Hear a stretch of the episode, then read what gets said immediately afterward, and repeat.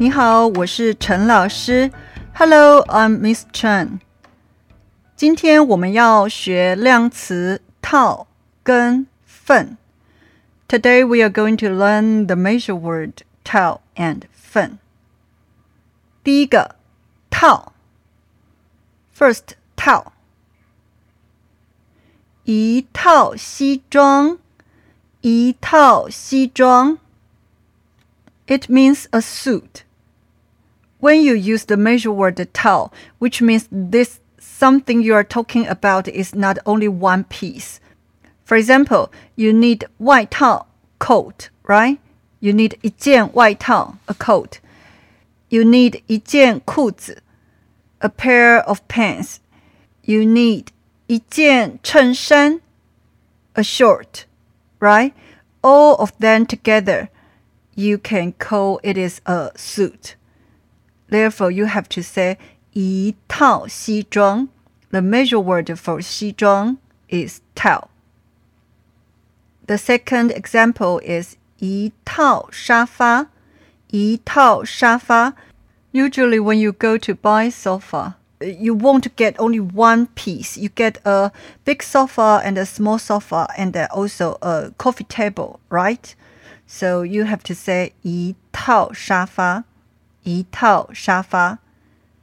The third example is 一套餐具，一套餐具，一套 tableware。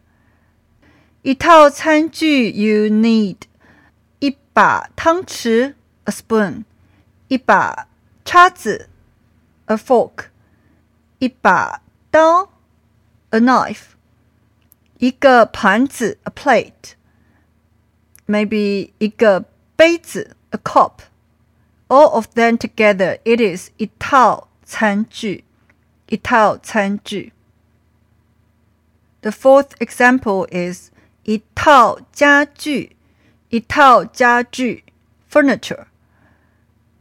Maybe you need 一张床 a bed，一个柜子 a closet，一张书桌 a desk, 一张椅子 a chair. All of them together, you can say 一套家具，一套家具。The second measure word we are going to learn is 份，份。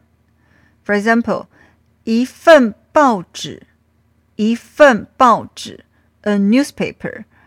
Usually, a newspaper won't only have one piece of paper, right? There are a lot of papers, so you have to say 一份报纸,一份报纸. The second example is 一份套餐,一份套餐.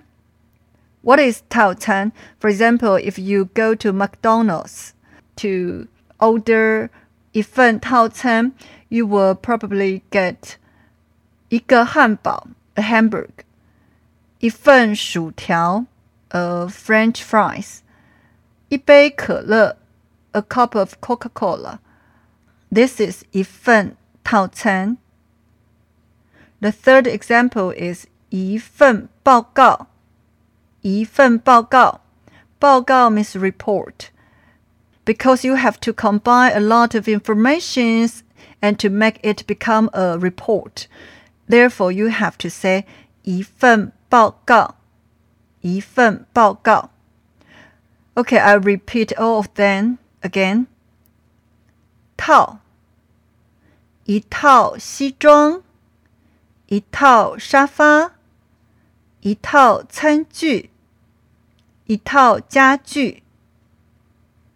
份，一份报纸，一份套餐，一份报告。好的，我希望你能自己复习。I hope you can review by yourself. 再见，See you.